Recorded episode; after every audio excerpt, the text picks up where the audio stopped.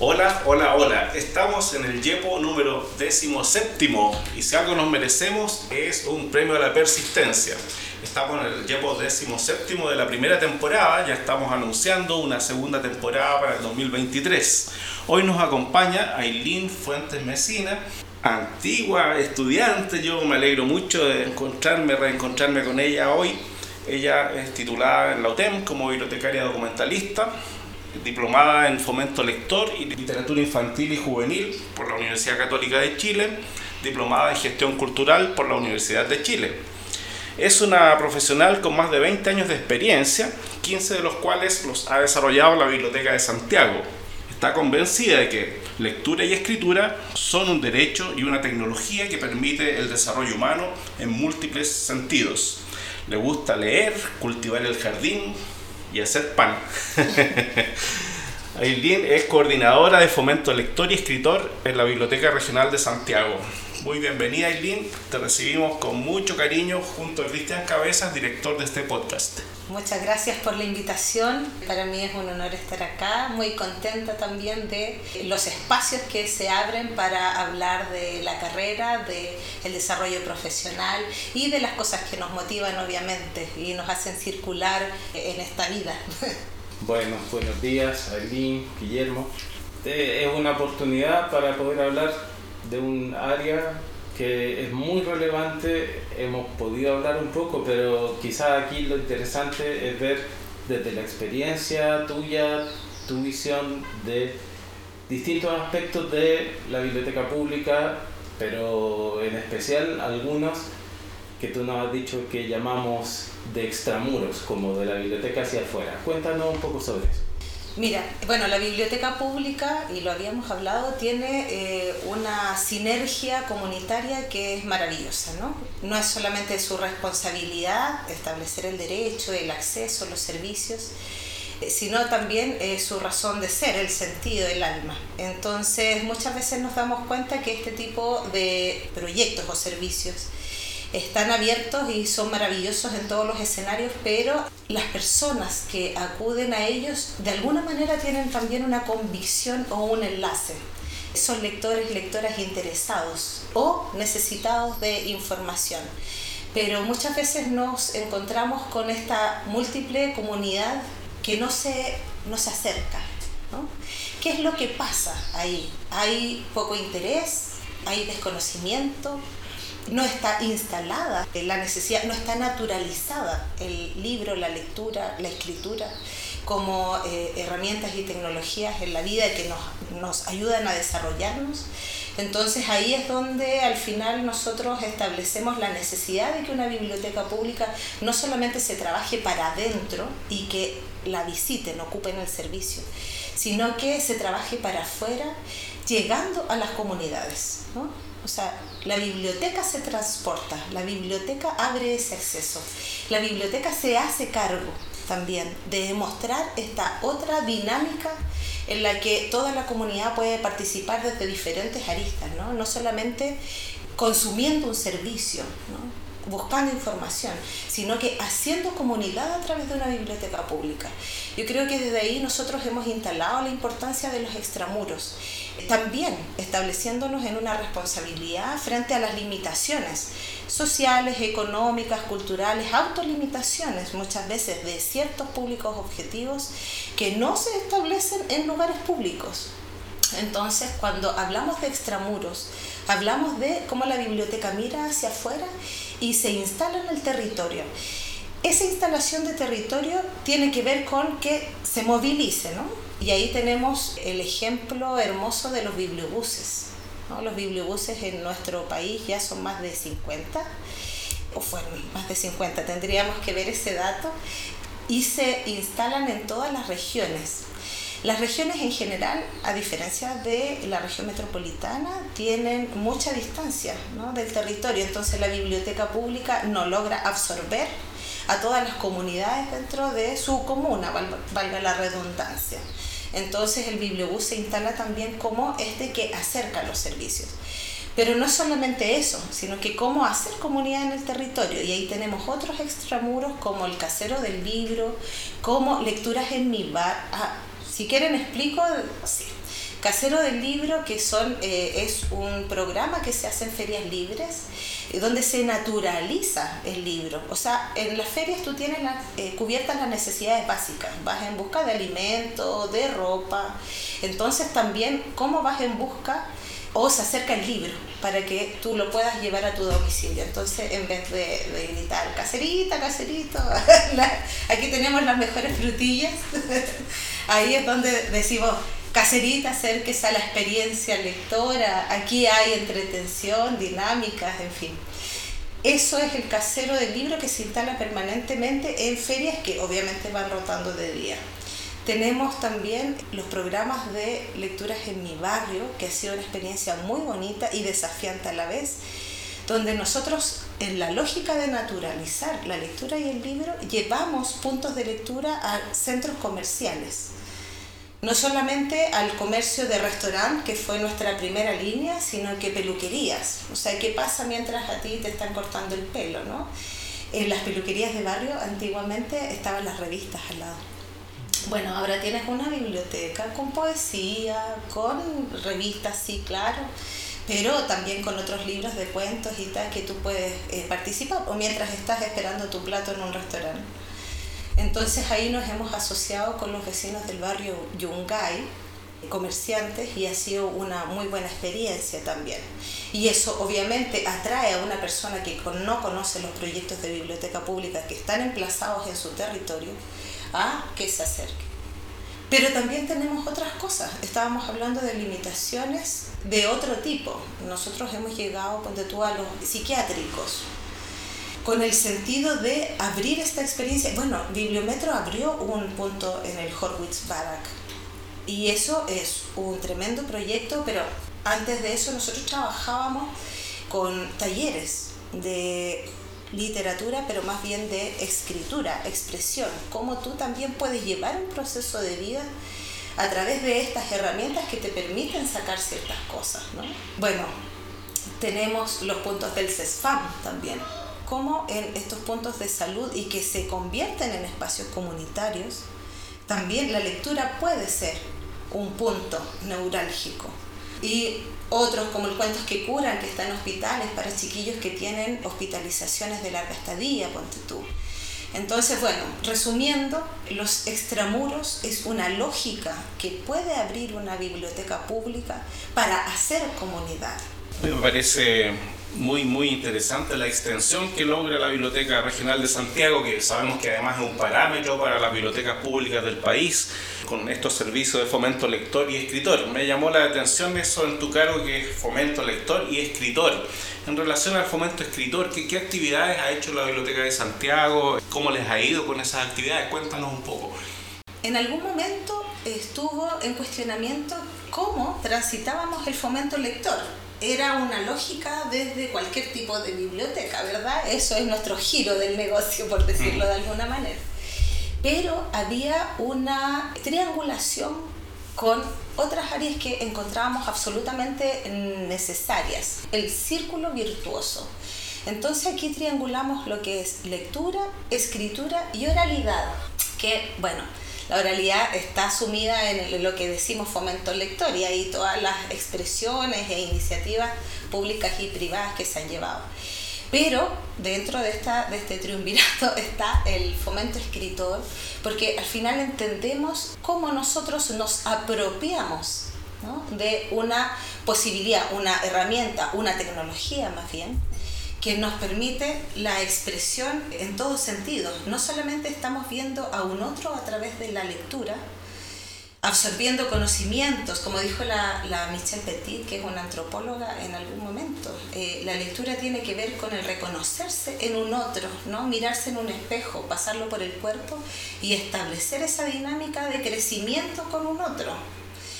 Pero esa dinámica también tiene que vertir algo. Y ahí está la invitación que nosotros hacemos a través de esta línea cómo invitamos a todos, a la comunidad, a expresarse, a ser partícipes.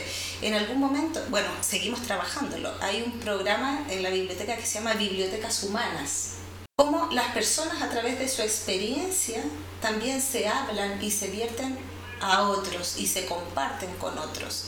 Esta es una lógica de la escritura, ¿no? la expresión y el compartirse. Entonces, abrimos los concursos, es absolutamente una línea directa a la expresión. Y en este momento tenemos concursos muy interesantes. Hacemos tres concursos al año. Uno es Cartas de Amor, que ha sido, ya está más arriba de su décima versión. ¿no? Ha sido súper bueno porque creo que la gente, una de las cosas que más las hace expresarse es el amor y el desamor. Entonces ahí hay un desarrollo de epistolares y junto con el concurso nosotros desarrollamos eh, talleres para diferentes públicos para que vayan escribiendo y yo creo que mucha gente desempolva cartas antiguas. Hemos visto también esa, esa dinámica. Así que está muy bonito y dirigido a todo público. Aquí voy a hacer un enlace a lo híbrido porque también los concursos de escritura nos han llevado a habitar los espacios virtuales. Entonces hemos desarrollado, hemos sacado provecho a las redes sociales. Tenemos el cuentogram, que la invitación que hacemos es a la lógica del libro álbum, como una imagen, entendiendo que está en la, en la red social Instagram, ¿no? Eh, una imagen se puede complementar con una creación literaria y hacer una nueva creación y mostrársela al mundo. Entonces ahí es donde nosotros eh, queremos hacer la invitación, todos los años lo llevamos a cabo. El cuentogram, que es esta de complemento imagen-texto. Y el otro es Twitter cronista, porque nos interesa también todo tipo de expresión, no solamente narrativa, literaria, en fin o de ficción, sino que también el cómo las personas habitan un territorio, un escenario político, social, económico y que se puede contar a través de esto.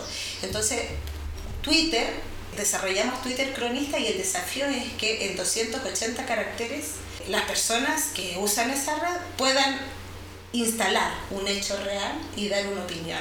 Súper desafiante pero ha sido una experiencia muy bonita y empezamos Twitter Cronista con la pandemia, hicimos un Twitter Cronista con la nueva constitución, entonces instalamos temas que son también del escenario actual, ¿no? o del momento.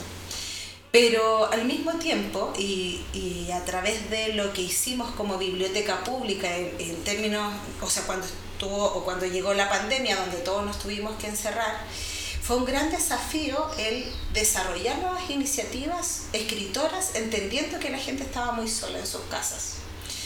El enfoque siempre es el comunitario, ¿no? Las personas aquí son las importantes o las prioritarias. Entonces, ¿cómo una biblioteca puede ayudarte a salir de ese encierro o a sentirte menos solo? Entonces, ahí es donde empezamos a través de esta línea de escritura los desafíos de escritura creativa en red. Entonces instalábamos, era algo muy simple, instalábamos un, tema, así como ya, trabajar binomio fantástico. Y dábamos ejemplos del binomio fantástico y los llevábamos a Facebook a que compartieran su binomio fantástico. O, bueno, trabajar la idea de un cuento donde aparezca, aparezcan gatos. Eran cosas tan aleatorias como esa y que permitieron después sacar una compilación de más de 300 participaciones en red durante la pandemia, lo que nos puso muy contentos porque al mismo tiempo esa participación significó que la gente sintió a la biblioteca en su casa.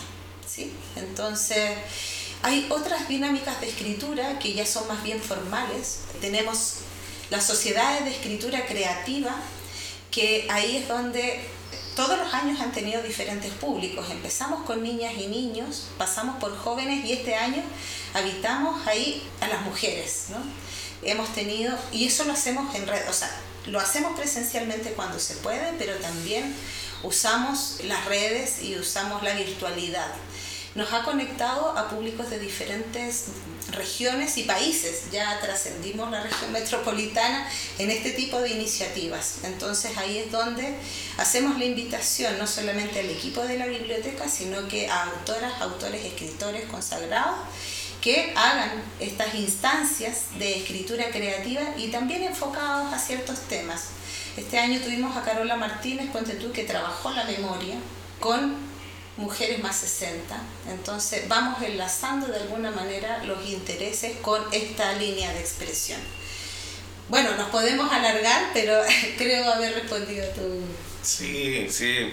Qué importante poder expresar el pensamiento ¿no? en forma oral y escrita. Antes tal vez había otros tiempos y había una sobremesa familiar donde se conversaba había un tiempo al escribir estas cartas de amor y una reflexión natural con ese tiempo. Bueno, ahora hay una dinámica distinta, pero las redes también pueden ser un gran medio para expresar el pensamiento.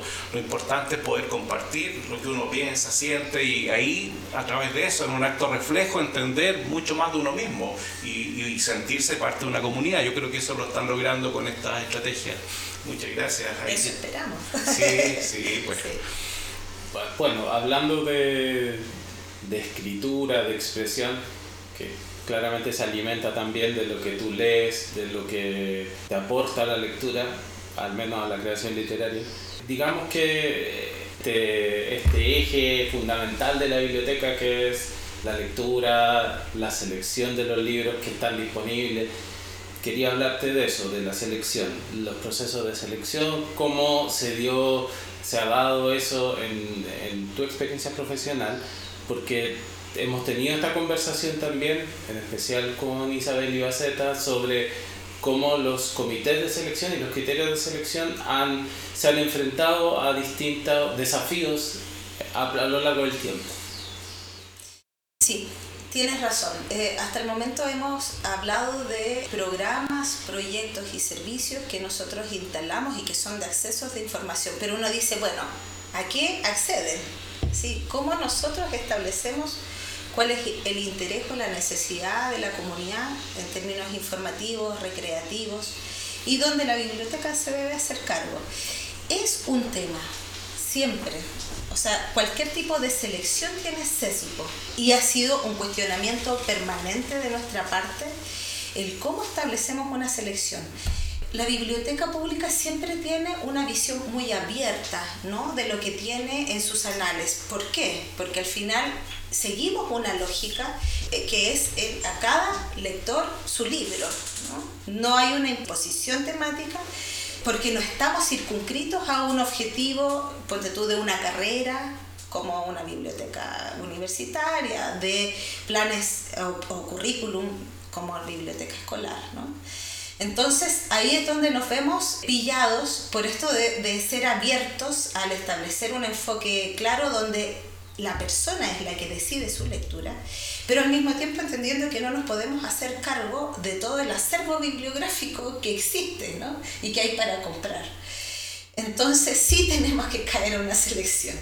Hemos activado, o la experiencia que les, que les quiero contar es esto del comité, a donde me llevas en algún momento desde otra, desde otra parte, que no era la Biblioteca de Santiago, trabajé en una conformación de comités participativos, poniendo este cuestionamiento en la mesa, ¿no? que no solamente una persona, una profesional de la información esté seleccionando, sino que la misma comunidad diga lo que quiere y necesita.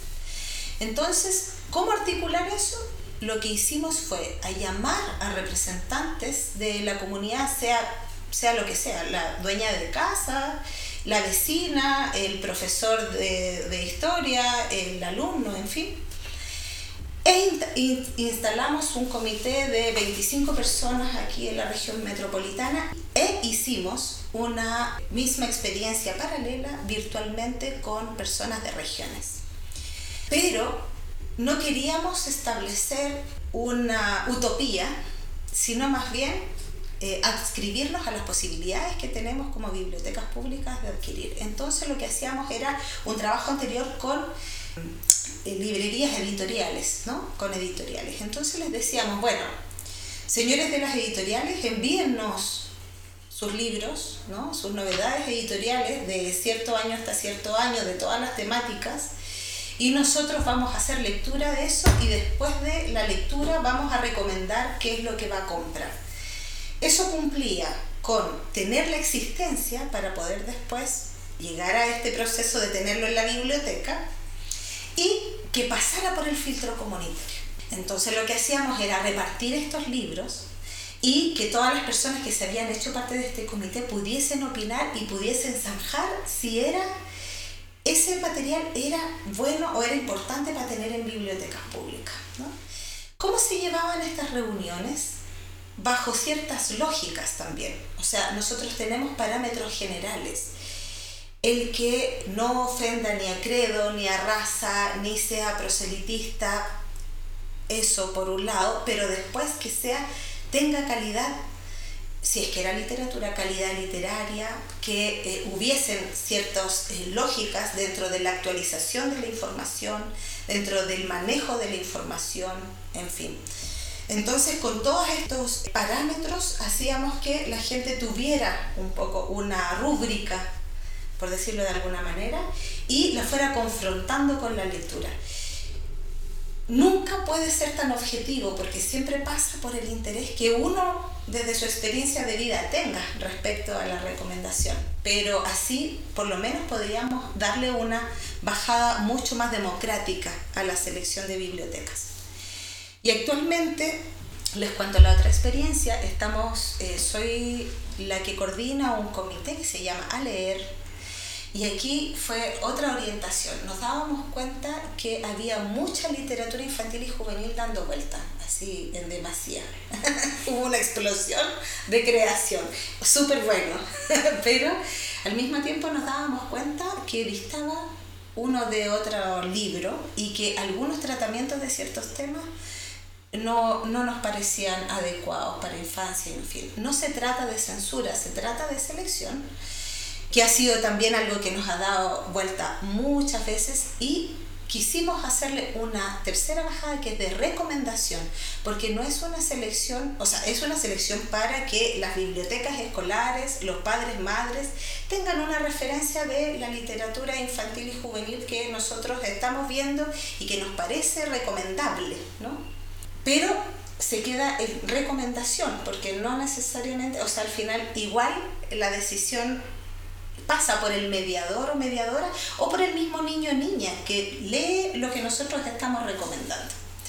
Entonces, para este comité está la invitación abierta para todas aquellas y aquellos que se desarrollen profesionalmente en esta área.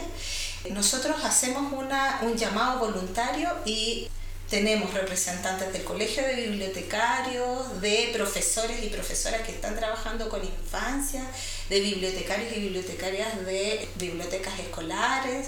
Hemos tenido psicólogos, antropólogos, todas las personas que están interesadas en la literatura infanto-juvenil pueden participar.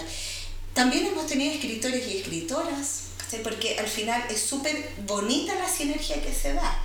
Nosotros trabajamos, es la misma lógica del comité anterior, trabajamos con editoriales que nos mandan sus novedades editoriales y, y también sobre ciertos temas que nos parece digno de enfatizar. Supongamos, eh, actualmente estamos trabajando con migración, pueblos originarios, o sea, cuáles son las miradas de la literatura infantil-juvenil ¿no? en estas áreas cómo se trata el tema. Estamos trabajando género muy fuertemente también a través de Letras en Género, que es un programa que tiene la biblioteca y que los invito a conocer, que es maravilloso. Bueno, entonces también hacemos lecturas compartidas y caemos a una reflexión y a un análisis de la obra. ¿sí? Tratamos de ser amplios en mirada, pero sigue el cuestionamiento de, de, bueno, si es que seleccionamos o no, y por eso ahora están haciendo, eh, están berbecho, una nueva iniciativa, porque consideramos que somos un comité que, claro, trabaja con, con LIG, pero que al mismo tiempo somos adultos recomendando a niños. Entonces ahora estamos haciendo eh, una dinámica más transversal donde vamos a crear un comité de niños, leyendo LIG. Porque puede perfectamente transitar miradas diferentes, son otras perspectivas y otras lecturas y que nos parece muy digno de rescatar. Eso cae a la recomendación, el producto final. El producto final tiene que ver con el mostrar libros, editoriales, temas. pero al mismo tiempo transita esto de lo híbrido. ¿no? Sacamos informes para aquellas instituciones que están trabajando con nosotros, pero también la virtualidad ha sido súper reconfortante porque tiramos, tiramos y tiramos eh, información de literatura infantil y también nos hemos enriquecido con experiencias externas ¿no? que utilizan el recurso. Para cerrar, una pregunta que un poco conversamos antes de, de esta conversación sobre la profesión y sobre la formación. ¿Qué tienes tú que decirle a los futuros profesionales o a los que están recién saliendo respecto de, de qué se necesita, qué, qué, es lo importante, qué es lo valioso de trabajar en, en medios como el que tú has trabajado? Bueno, la biblioteca pública enamora porque tiene un sentido de comunidad. Tú ves que la articulación de cada una de las acciones llega a un beneficio y también a una sintonía con otros. Uno se apropia de un sentido. Yo creo que la bibliotecología tiene muchísimos campos, muchísimas áreas de desarrollo. Estamos hablando de algo que nunca se acaba, que es la información. ¿no? Nosotros tenemos un bien ahí permanente mientras existe humanidad. Pero desde la biblioteca pública, como el foco está puesto en las personas, es cómo hacemos transitar o cómo le damos significado a esta información. Por eso mismo eh, creo que los que estamos ahí vivimos un apostolado, ¿no? Eh, es una permanente búsqueda de, o sea, desde, a partir de nuestra motivación, y por eso digo que uno de los ingredientes esenciales para trabajar en biblioteca pública es la motivación. Estamos tan convencidos que no abandonamos, es una permanente lucha o, o una permanente invitación más que lucha es una permanente invitación a habitar este, esta área y este campo que da tanto sentido también a la vida. Estamos hablando de experiencias humanas. Nosotros tenemos que conectar con eso. Enamorados de la información, de los libros, de la lectura, claro que sí, pero también enamorados de la sintonía que tenemos y cómo la biblioteca contribuye a hacer comunidad y contribuye también a enriquecer la cultura, la identidad, el cariño por lo que hacemos. Yo siento que, mm, que es como muy amplia la pregunta y yo siento que es, muy emotiva también la pregunta. Hay que vivirlo, ¿no? Eh, la biblioteca pública no se estudia, se vive. Entonces ahí es donde yo invito a todos los estudiantes o los que estén interesados en esto a darse una vuelta, a sacarse ahí la corona seguir siendo reyes y reinas, pero sacarse la corona. Eh, para poder estar en la atención, eh, poder estar ahí pendientes de las necesidades, poder establecer una lógica humana de calidez y calidad a través de los servicios. Yo creo que hay un desarrollo humano de participación en general, eh, donde nos debemos comprometer como bibliotecarios. Son puertas abiertas al desarrollo país también. No estoy hablando solamente de un sentido personal, estoy hablando de cómo conformarnos. Entonces, hay mucho que hacer y necesitamos manos, así que hay kilos motivados, únanse. Muchas gracias Aileen, realmente es muy interesante escucharte y sentir tu convicción. Yo creo que eso es lo que se instala y hace fuerte a la biblioteca pública. Si uno no tiene convicciones, imposible trabajar y desarrollarse plenamente en una biblioteca pública como profesional. Muchísimas gracias por tu visita y por tus palabras, por supuesto. Gracias. Muchas gracias por la invitación. Muchas gracias. Thank you.